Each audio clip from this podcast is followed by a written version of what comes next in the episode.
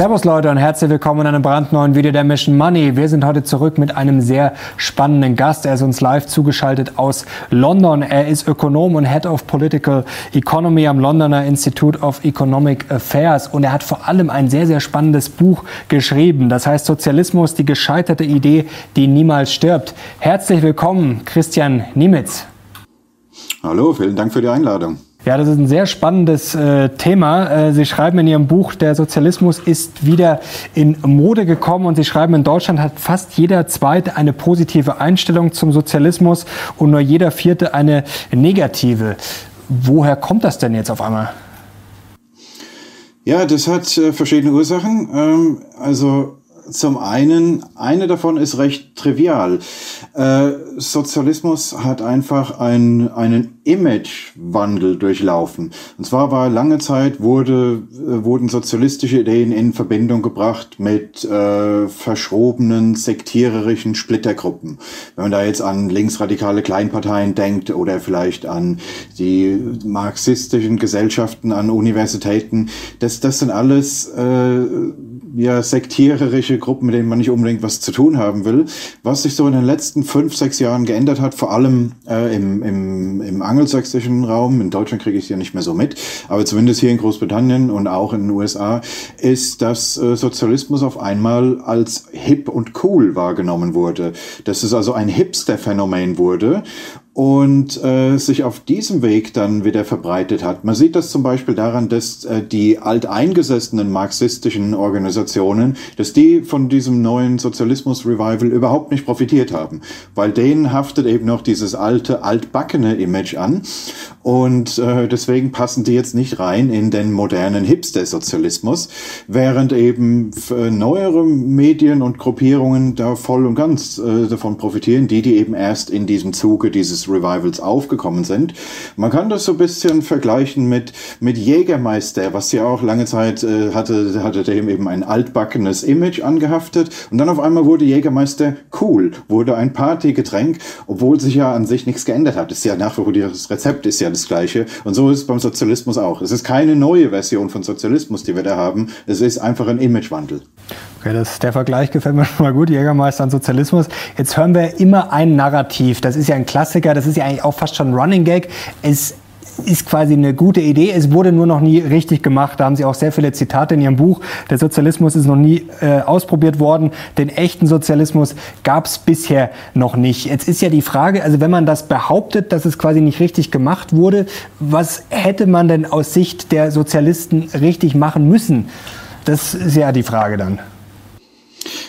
Ja, das ist genau das Problem. Äh, das ist das, was die modernen Sozialisten auch nicht erklären können. Die distanzieren sich natürlich von allen Beispielen, die es in der Geschichte bisher gegeben hat, äh, von der Sowjetunion und dem maoistischen China sowieso und von der DDR und auch von den neueren Beispielen wie heutzutage Venezuela und, und Nicaragua, ähm, sagen gleich äh, ganz deutlich, nein, sowas wollen wir auf gar keinen Fall. Unser Sozialismus ist völlig anders. Aber keiner kann jetzt wirklich erklären, was sie denn genau anders machen wollen. Äh, die modernen Sozialisten, die Anhänger des, wie auch immer man es nennen will, Millennial Socialism, demokratischer Sozialismus, äh, definieren ihre Vorstellung von Sozialismus über abstrakte Ziele, es wird vor allem betont, äh, dass der moderne Sozialismus oder der, der echte Sozialismus äh, demokratisch sein soll.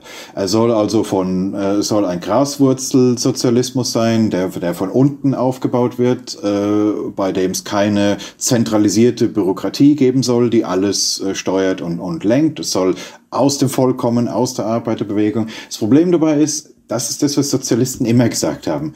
Das hat auch der junge Lenin gesagt, das hat äh, Mao Zedong gesagt, bevor er an die Macht gekommen ist. Das haben, das haben Leute, selbst Leute wie, wie Erich Honecker, äh, haben das in jungen Jahren so gesagt. Das wollten Sozialisten immer. Das Problem ist, dass es eben so nie aussieht. Aber es liegt nicht dran, dass die, dass die Absicht vorher gefehlt hätte.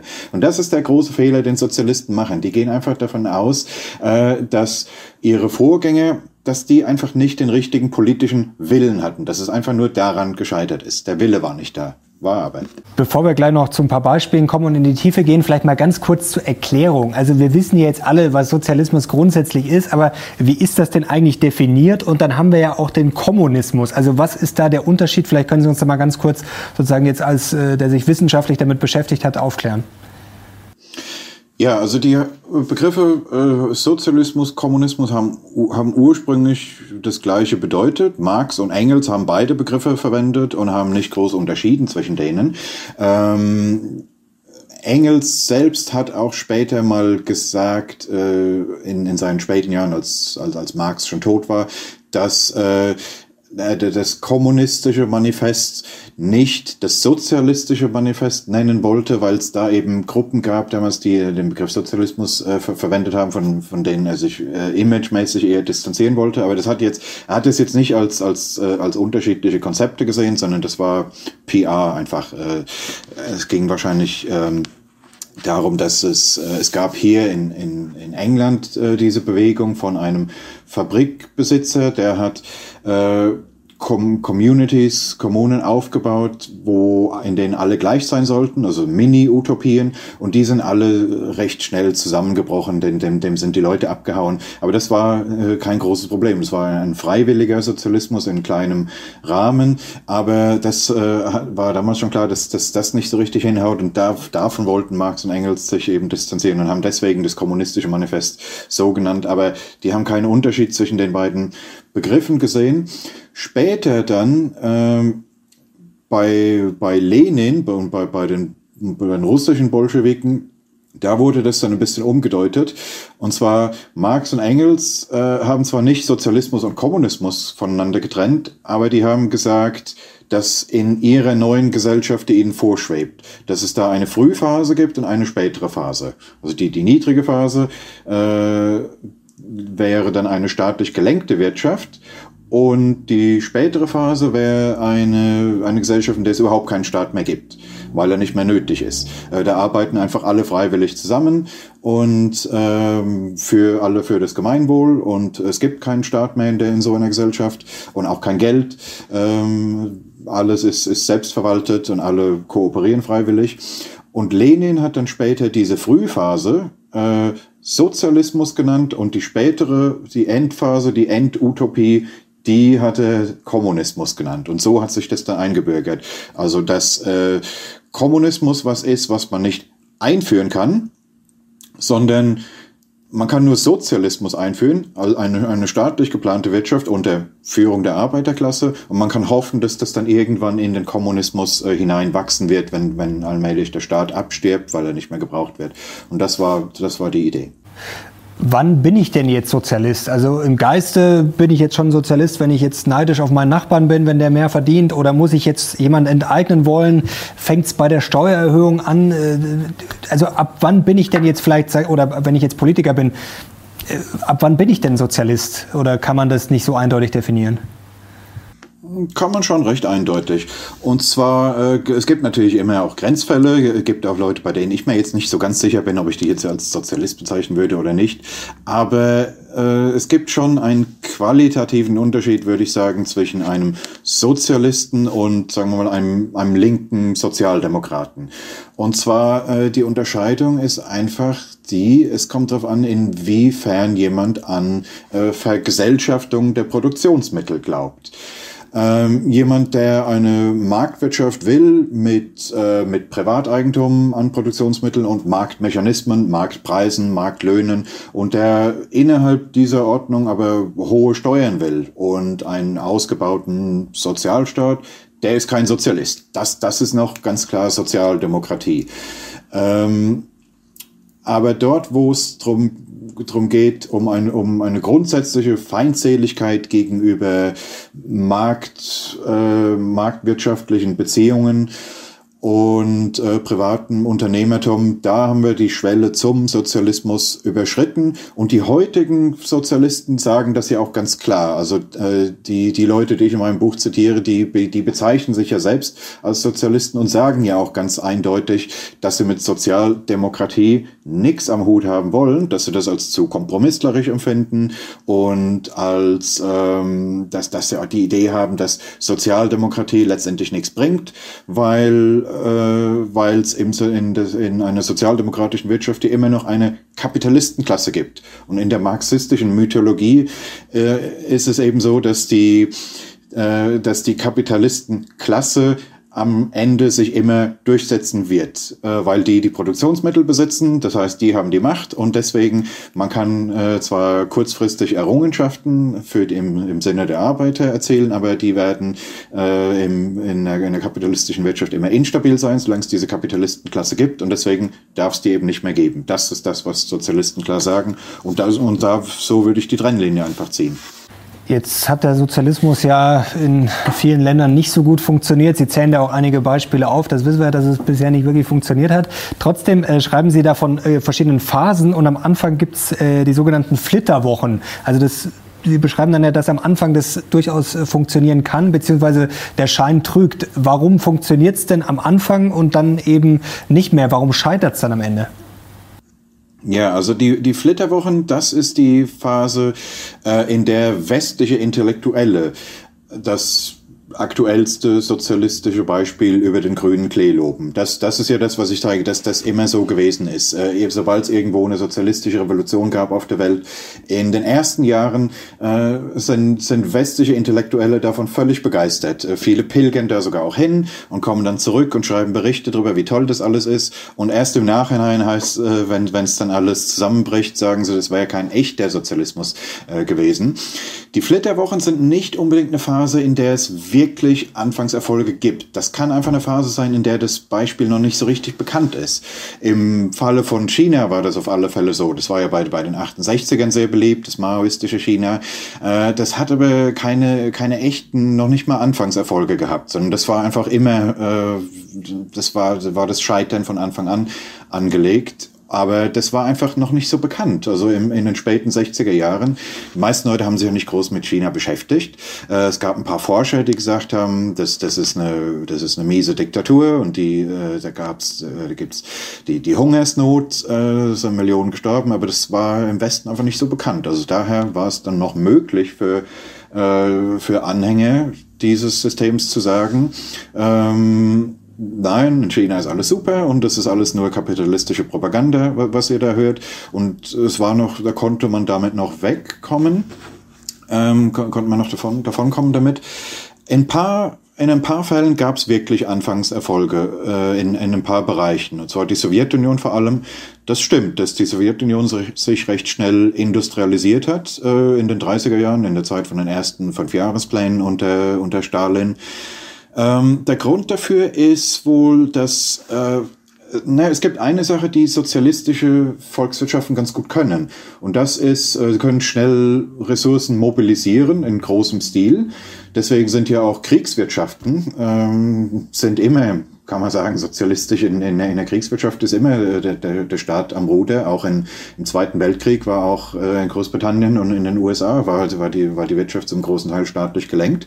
Äh, weil in, in der Phase geht es eben darum, man hat nur ein einziges Ziel vor Augen und muss alle Ressourcen auf dieses Ziel hinlenken. Und das kann mit staatlicher Lenkung gehen. Und das war in der, in der Frühphase in der Sowjetunion das Ziel. Man wollte eben schnell das Land industrialisieren oder die, die Partei wollte das. Äh, und ähm, hatte außerdem noch die Möglichkeit, eben Technologien, Produktionsweisen, die es schon gab, aus der kapitalistischen Welt zu importieren. Und das ist auch in großem Stil passiert. Also viele Fabriken in der Sowjetunion sind aufgebaut worden mit Hilfe von amerikanischen, britischen und äh, auch deutschen ähm, Ingenieuren und, und ähm, äh, Produktionsmethoden sind da eingeführt worden. Solange man solche Sachen einfach kopieren kann, solange können sozialistische Planwirtschaften einigermaßen funktionieren oder Anfangserfolge haben.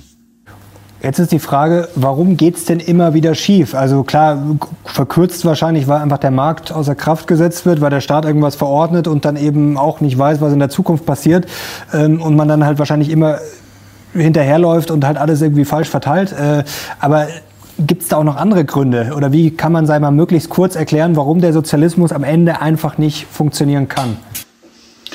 Ja, äh, Zwei wesentliche Gründe. Äh, das eine ist, was die Marktwirtschaft, die so erfolgreich macht, ist äh, der ständige äh, Prozess von Versuch und Irrtum. Ähm, auch in der Marktwirtschaft ist es ja so, dass die allermeisten neu gegründeten Unternehmen innerhalb von, oder nicht, nicht die allermeisten, aber mehr als die Hälfte aller neu gegründeten Unternehmen gehen innerhalb von fünf Jahren pleite. Und zwar äh, liegt äh, nicht deswegen, weil, weil die, die Leute, die, äh, weil die Unternehmer inkompetent sind, sondern weil man einfach, weil wir einfach wenig darüber wissen, was funktioniert und was nicht oder was die, was die Kunden überhaupt wollen. Das sind Sachen, das, die, das kann man nur durch Versuchen Irrtum rausfinden. Das kann man nicht voraussagen. Äh, wir müssen verschiedene Sachen ausprobieren und einfach schauen, was davon äh, sich durchsetzt und was nicht. Äh, das ist der Prozess, auf den, auf dem die, die Marktwirtschaft aufbaut. In, in, in Marktwirtschaften hat man das ständig. Ähm, das, das läuft praktisch täglich ab, dieser Prozess, dass Unternehmen dass manche Unternehmen eben aus dem Markt ausscheiden müssen oder andere sich komplett umstrukturieren müssen, weil sie merken, irgendwas geht schief. Im, im Markt hat man eben sofort den Feedback-Mechanismus. Äh, jemand, der sich verrannt hat in eine Geschäftsidee, die, die nicht funktioniert oder in ein Geschäftsmodell, das nicht funktioniert, der bekommt das eben relativ schnell mit. Äh, dann dann äh, fehlen die Einnahmen oder äh, die Kosten sind zu hoch und dann muss der, derjenige muss dann irgendwas ändern. Und äh, dieser Prozess fehlt eben in, in der Planwirtschaft. Da hat man ein Plan, der, der wird von oben verordnet. Und wenn da Fehler drin sind, dann pfropft man diese Fehler gleich der ganzen Gesellschaft auf. Und wenn da dann was falsch ist, dann ist es gleich in, in sehr großem Maßstab und katastrophal falsch. Das war das Problem zum Beispiel bei dem großen Sprung nach vorn in China, was diese große Hungersnot ausgelöst hat.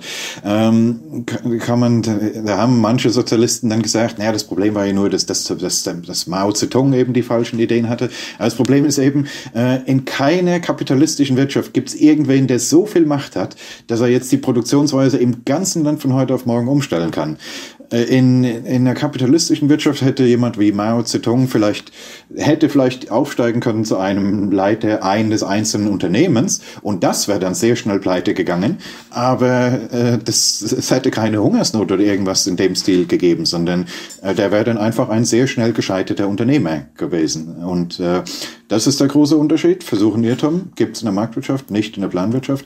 Und das Zweite ist einfach, dass in, der, dass in sozialistischen Wirtschaften die Marktpreise fehlen. Marktpreise sind ja ein, ein extrem effizienter Koordinationsmechanismus. Ähm, in, in Marktpreisen stecken alle möglichen Informationen, äh, da, da fließen jedes Mal, wenn, wenn wir als Konsumenten irgendwelche Entscheidungen treffen, wenn, wenn ich jetzt äh, mir einen, einen Kaffee bestelle äh, anstelle von einem Tee, dann sende ich damit ein Signal an Produzenten, äh, dass ich sage, ich will gern, ich hätte gern mehr Kaffee und weniger Tee. Und wenn, wenn das eben Millionen und Milliarden von, von Menschen mehrmals am Tag tun, äh, dann werden so eben alle möglichen Signale gesendet und das koordiniert das Wirtschaftsleben oder wenn irgendwas teurer wird, ähm, dann, dann kaufe ich davon eben weniger oder ich schaue mich um nach einem Substitut. Äh, vielleicht merke ich das gar nicht, ich mache das vielleicht völlig unbewusst, aber trotzdem, äh, mein Verhalten passt sich an an veränderte Gegebenheiten und äh, wenn dann irgendwas knapp wird, dann ist das kein Problem in, in, in der Marktwirtschaft, die auf, auf Preissignalen basiert, weil wir uns sofort anpassen, durch diese Signale gelenkt, während in der, in der Planwirtschaft muss das eben erstmal muss jemand äh, diese Information sammeln und dann Planungsbehörden mitteilen und die müssen sich dann erst überlegen, wie reagieren wir da jetzt drauf. Das ist einfach ein viel schwerfälligerer Mechanismus, der weniger Informationen, ähm, in den weniger Informationen einfließen können und ausgewertet werden können. Hm. Gibt es jetzt eigentlich äh, einen Sozialismus ohne Stacheldraht außenrum? Denn ich hm, stelle mir jetzt mal logisch vor, wenn sowas kommt oder geplant ist, dass jetzt einmal die Reichen enteignet werden, äh, die Unternehmer enteignet werden, würden die ja wahrscheinlich eher nicht so lustig finden und würden dann entweder abhauen, solange es noch möglich ist, oder spätestens, äh, ja, wenn es dann so weit umgesetzt wird. Also das ist, das weckt ja eigentlich Fluchtinstinkte, oder? Also geht das irgendwie demokratisch oder muss man sowas eigentlich immer dann ja, mit Mauer oder Stacheldraht außenrum machen? Es läuft in, in, der Praxis sehr schnell drauf hinaus, auch wenn es von Anfang nicht von Anfang an so geplant ist. Aber äh, die, die Berliner Mauer war ja damals, als die gebaut wurde, es war ein Riesenschock für die Welt. Es hätte es aber eigentlich nicht sein dürfen, weil äh, diese Art von Grenze war damals schon die, das war das Normale. Bei, so haben sozialistische Grenzen ausgesehen. Äh, die Berliner Mauer war eben das erste Beispiel, wo so eine Grenze durch eine Stadt verlaufen ist, anstatt irgendwo durch Feld, Wald und Wiese. Aber die Sowjetunion hat ziemlich früh, schon in den frühen 20er Jahren, die Außengrenzen dicht gemacht. Und andere osteuropäische Länder und auch China und Nordkorea haben das dann sehr schnell so ähnlich gemacht äh, in, in, in, in den äh, späten 40ern und 50ern. Und äh, dieses, dieses Muster gab's gab's immer. Es gibt natürlich Abstufungen. In, in Venezuela heute ist es ein bisschen anders. Da ist jetzt kein Stacheldraht ums Land gebaut worden. Die haben es subtiler gemacht. Die stellen einfach keine neuen äh, Ausweise mehr aus. Äh, und das heißt, jemand, der dann keinen gültigen Ausweis hat und das Land verlassen will, der ist dann eben ein, undokumentierter Flüchtling und hat dann weniger Rechte dort, wo er, wo er hinwandert. Das geht äh, und viele Leute machen es ja trotzdem. Äh, es gibt ja unzählige Zahlen, äh, jede Menge Flüchtlinge aus Venezuela. Das glaube ich in relativ zur Bevölkerungsgröße ist das so ähnlich wie in Syrien. Also eine, eine Flüchtlingskrise von ähnlichem Ausmaß, nur eben ohne Bürgerkrieg, einfach nur durch, durch Sozialismus ausgelöst. Ähm, die machen es jetzt noch nicht so, dass sie, dass sie die Außengrenzen abriegeln, aber die machen es auf subtilere Weise auch schwer auszuwandern. Ja, es gibt da wenig ähm, Gegenbeispiele. Kuba ist dort, ist da wohl noch das freizügigste Land. Die haben vor ein paar Jahren Ausreisefreiheit eingeführt. Also theoretisch kann ein Kubaner auswandern.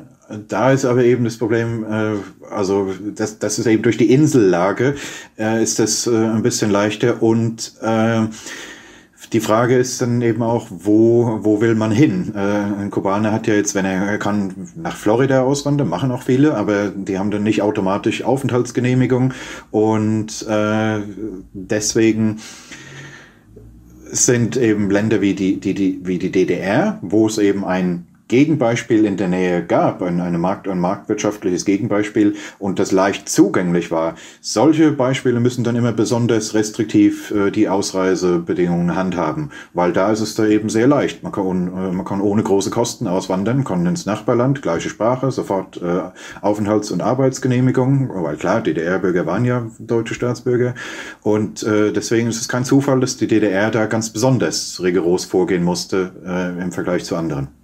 Worin ist eigentlich dieser Sozialismus äh, psychologisch begründet? Denn eigentlich, wenn man jetzt zum Beispiel diese äh, berühmte Bedürfnispyramide von Maslow dann äh, nimmt, dann ist ja eigentlich ganz oben Selbstverwirklichung. Ich meine, wir sind ja eigentlich, ja, wer liebt die Freiheit nicht? Ähm, wie lässt sich das eigentlich logisch erklären? Also, dass man quasi anderen Leuten vor, was vorschreiben will, dass man sozusagen alle über einen Kamm scheren will, gleich machen will. Also, das ist ja eigentlich gar nicht in der Natur des Menschen, oder? Nein, ähm, aber Sozialismus fängt ja auch nie an mit diesen Zielen.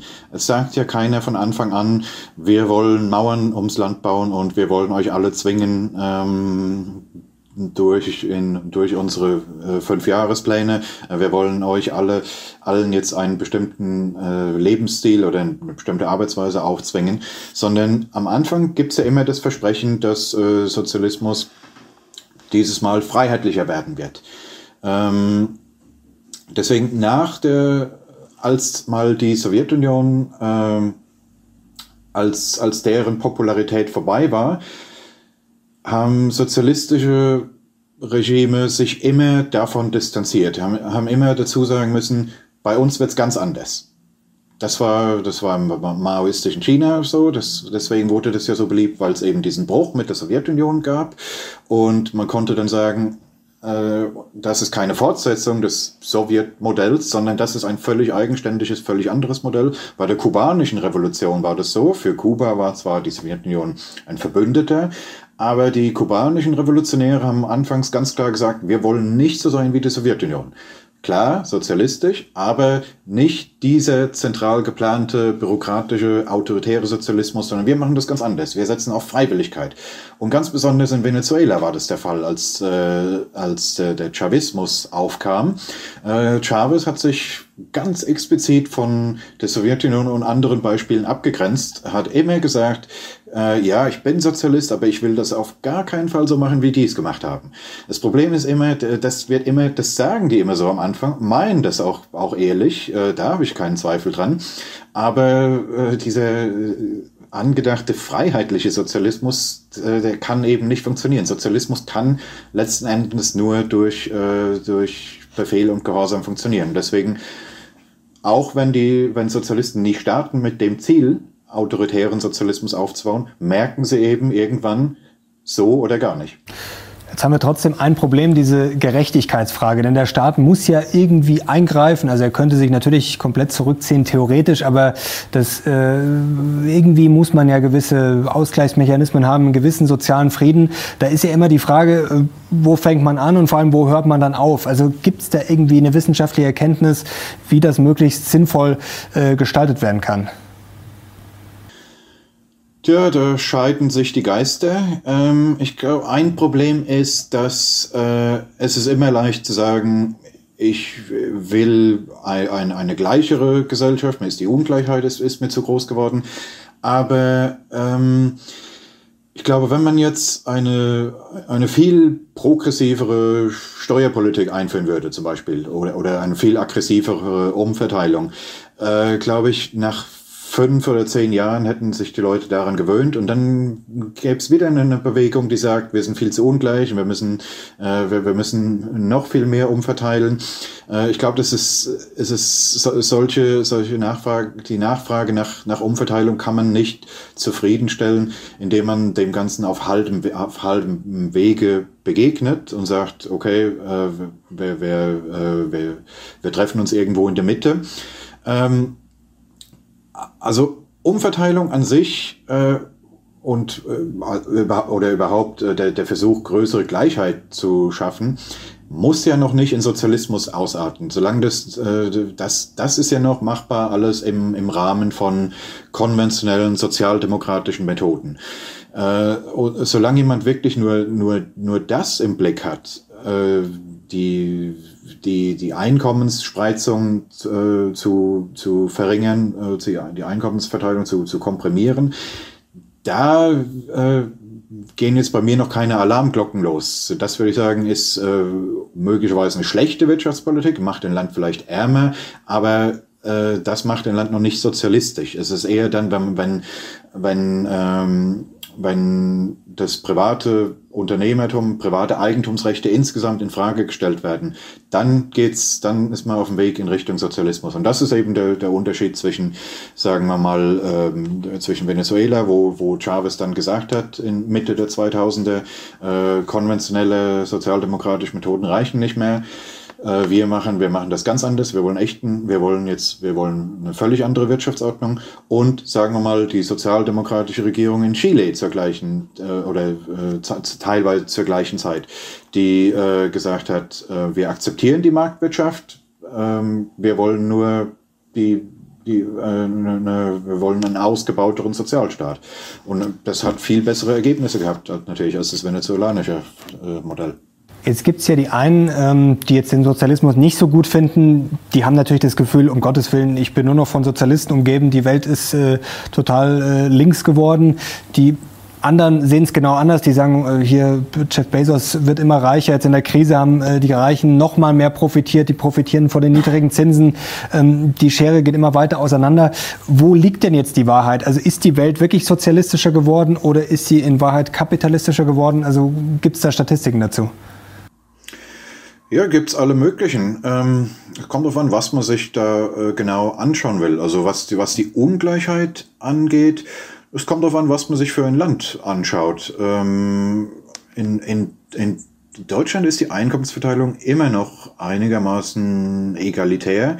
Man kann natürlich immer spektakuläre Beispiele finden von Leuten, von ein paar Superreichen, aber insgesamt hat, hat Deutschland eine ziemlich gleichmäßige Einkommensverteilung. Gibt es ja recht äh, einfache Standardmaße, gibt es ja den, den sogenannten Gini-Koeffizient, wo man eben auf einer, auf einer Skala von, von 0 bis 1 oder, oder 0 bis 100, je nachdem, wie man skalieren will, ähm, ausdrücken kann, wie, wie ungleich die Verteilung ist. Und ähm, ich kenne jetzt die, also wo, wo, wo ein, ein Wert von null würde, würde bedeuten, alle haben exakt das gleiche. Äh, ein Wert von, von eins oder was auch immer der Höchstwert ist, äh, würde bedeuten, ein einziger hat alles und der Rest hat nichts. Und in, in in Deutschland ist der so, glaube ich, so bei, bei 0,3, dieser, dieser Gini-Koeffizient äh, also näher dran an, an der kompletten Gleichverteilung als an, an der extrem ungleichen.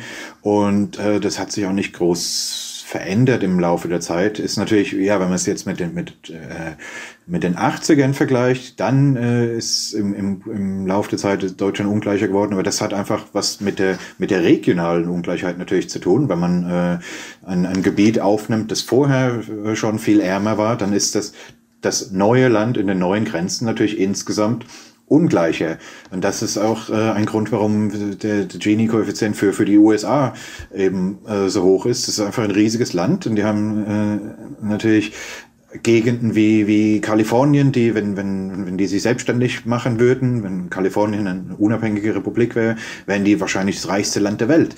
Äh, aber dann, dann gleichzeitig auch in, in den Süd Staaten und, und, und andere mittlere Westen, die, die halt wirtschaftlich nicht so gut dastehen, ist ja klar, wenn man das alles in einen, ähm, einen, in einen Verteilungsindikator zusammenfassen will, dass so ein Land dann un, ungleich aussieht, ist, ist ja recht klar, oder zumindest die ungleicher sind als Dänemark oder, oder Island. Ähm, was den Trend zum zur Ungleichheit insgesamt angeht, in, in vielen westlichen Ländern ist so, in, den, also in Großbritannien zumindest äh, und in den USA ist in den 80ern ist die Ungleichheit stark gestiegen das hat viel damit zu tun, äh, dass mit dem technologischen Wandel, äh, von dem eben einige Leute deutlich mehr profitieren als andere. Aber danach ist es nicht mehr unbedingt gestiegen. Also hier zumindest in Großbritannien ist die Ungleichheit noch ziemlich genau so, wie sie vor 30 Jahren war. Ähm, also klar, ist recht hoch äh, im Vergleich zu anderen entwickelten Ländern, aber äh, das ist jetzt wirklich nichts Neues. Kann man jetzt nicht äh, neue soziale Probleme plötzlich dieser äh, Ungleichheit andichten, wenn es die schon seit 30 Jahren gibt. Und was den Trend zum Sozialismus angeht, das ist, äh, ich habe am Anfang auch gedacht, vielleicht ist das nur so ein Medienhype, vielleicht sind das nur so ein paar Leute auf Twitter, aber ich habe mir ja, äh, das, deswegen beschreibe ich das ja in dem Buch recht ausführlich, mir da einige Umfragen dazu angeschaut und äh, da sieht man eben, nein, da ist schon was dran. Das ist also nicht nur ein, äh, ein aufgebauschtes Phänomen, sondern dieser, äh, dieser so dieses Sozialismus-Revival ist echt, das gibt's wirklich. Mhm. Jetzt äh, gibt es ja in Deutschland äh, momentan äh, einen Hype bei den Grünen. Also theoretisch wäre Grün-Rot-Rot möglich. Da schreien natürlich viele Sozialismus, aber ist das jetzt wirklich schon eine Sozialismusgefahr oder ist das übertrieben dargestellt? Ja, ähm, von der deutschen Politik, das kriege ich nicht mehr so mit. Ich wohne ja ich wohne seit 2007 hier in, in Großbritannien. Ähm, da gibt's wahrscheinlich beide Strömungen. Also als, als, als ich noch in Deutschland gewohnt habe, war, war natürlich äh, die, die rot-grüne Regierung, äh, Gerhard Schröder. Da gab es auch ein, ein paar mit, mit radikalen Ansichten, aber allgemein war das ja eine recht gemäßigte Politik und zum, zum Teil sogar äh, in, in eine liberalisierende Richtung.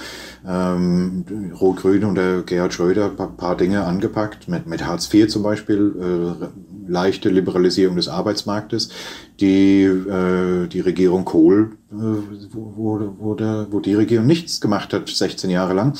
Daher wird sowas nicht so, wohl vielleicht auch nicht so heiß gegessen, wie es gekocht wird.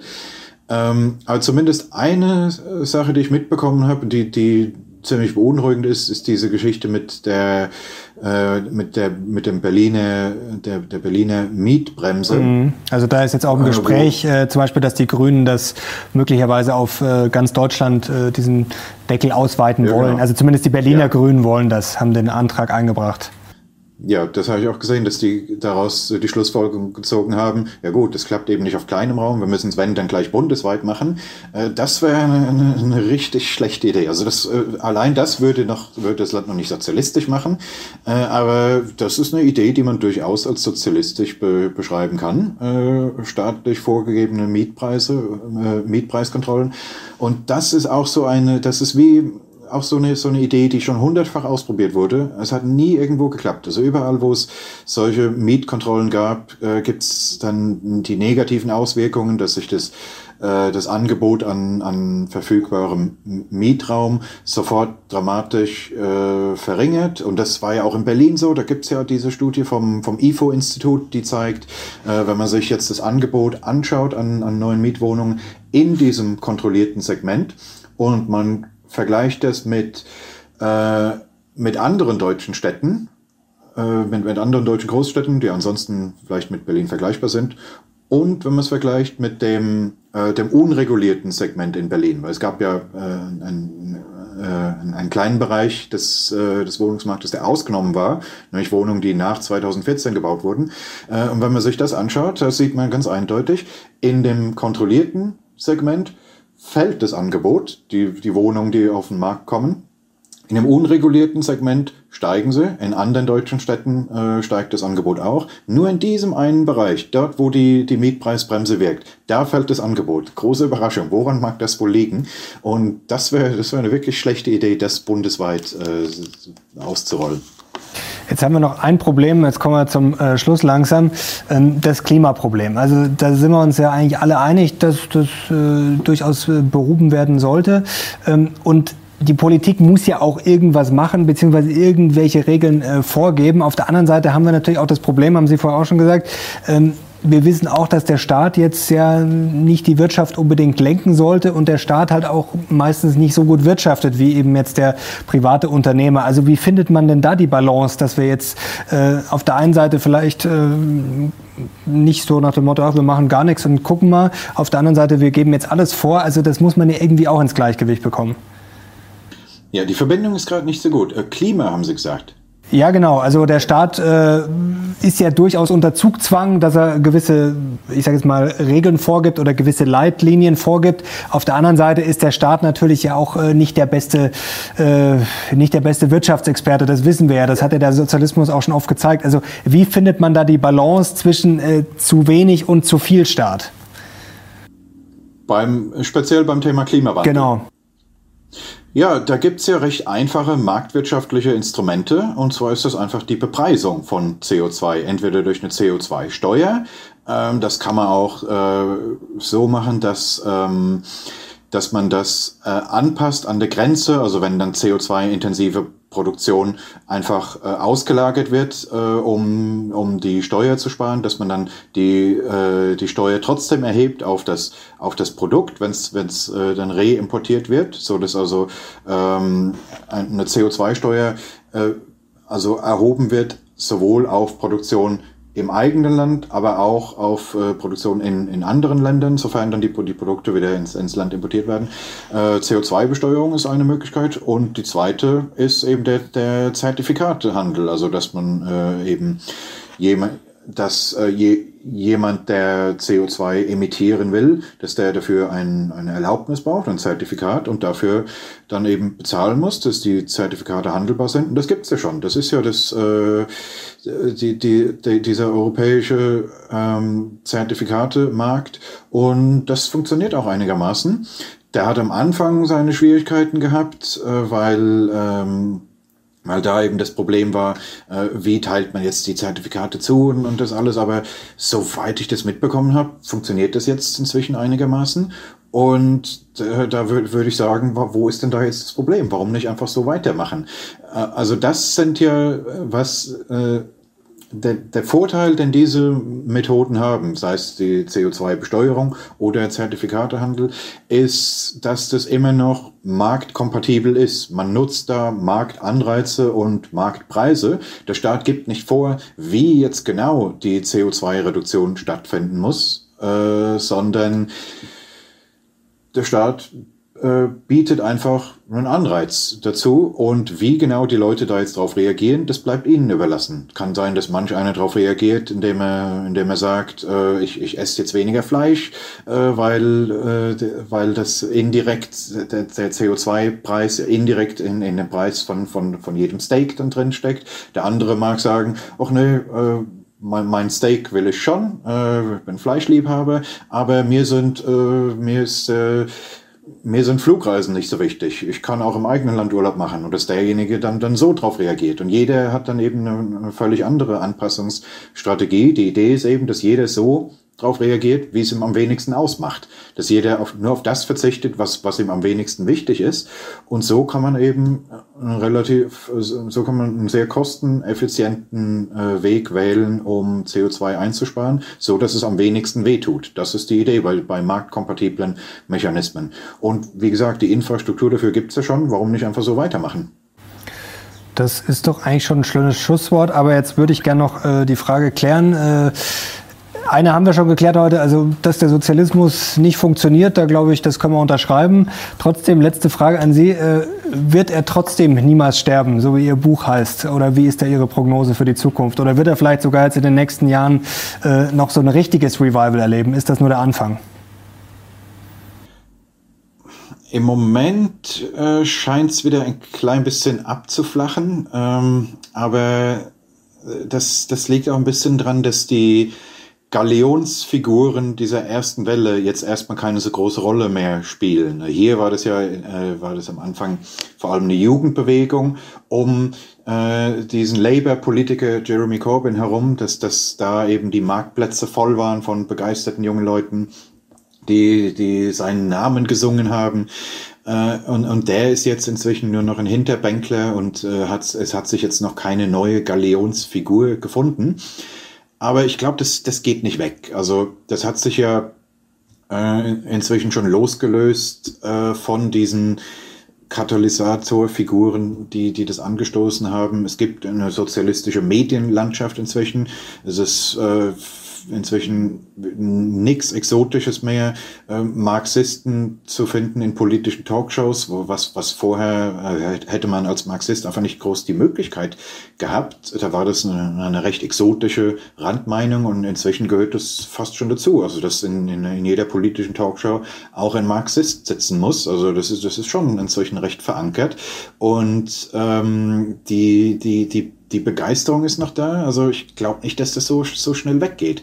Es gibt jetzt vielleicht kein großes Projekt. Äh, also als das Buch zuerst rauskam, das, äh, das kam mir schon vor, vor zweieinhalb Jahren äh, zuerst auf Englisch raus. Äh, das, äh, das äh, was Sie vorlegen haben, ist ja, ist ja die Übersetzung. Das kam mir anfangs 2019 raus, noch auf der Hochphase von der Corbyn-Bewegung und der Bernie Sanders-Bewegung in, in, den USA, wo es, wo es wirklich noch so aussah, damals, als ob ein Premierminister Corbyn jetzt gerade um die Ecke wäre oder ein, äh, ein Präsident Sanders. Und ich weiß nicht, als das rauskam, haben, äh, haben mich Leute öfter gefragt, wo ist denn das nächste Beispiel. Kann sein, dass, dass wir das sind, kann sein, dass, dass wir das nächste Kapitel sind, äh, falls, äh, falls es einen Teil 2 von dem Buch mal geben wird. Äh, das kann man jetzt inzwischen nicht mehr so sagen. Es mag da jetzt kein, äh, kein Einzelbeispiel geben, das da, das da herausragt, wo man sagen kann, da das wird das nächste sozialistische Beispiel. Aber als, als Bewegung bleibt der Sozialismus uns erhalten und ähm, das, das wird sich dann schon irgendwie auswirken. Also das bleibt nicht ohne Konsequenzen. Das mag, äh, das mag in solchen Beispielen sich auswirken wie die schon angesprochene Mietpreisbremse. Es muss kein ganz, keine, keine sozialistische Volksrepublik werden, aber zumindest äh, sozialistische Politik in Einzelbereichen und das ist, das kann schon schlimm genug sein. Aber wir müssen festhalten, wenn die Grünen das durchsetzen sollten, dann kann man sie durchaus als sozialistisch bezeichnen. Zumindest diese Vorhaben dann. Ja, von mir aus gerne. Gut, Leute, jetzt bin ich sehr gespannt auf euer Feedback. Schreibt doch mal in die Kommentare, vor allem wie euch das Interview gefallen hat. Und ich hoffe mal, dass ihr Kapitalisten viele Daumen nach oben gebt. Herr Nemitz, das hat großen Spaß gemacht. Herzlichen Dank. Mir auch. Ich danke Ihnen. Danke nach London und danke nach Hause zu euch ins Wohnzimmer oder wo ihr immer schaut. Danke fürs Zuschauen. Wir sind jetzt raus. Bis zum nächsten Mal. Ciao.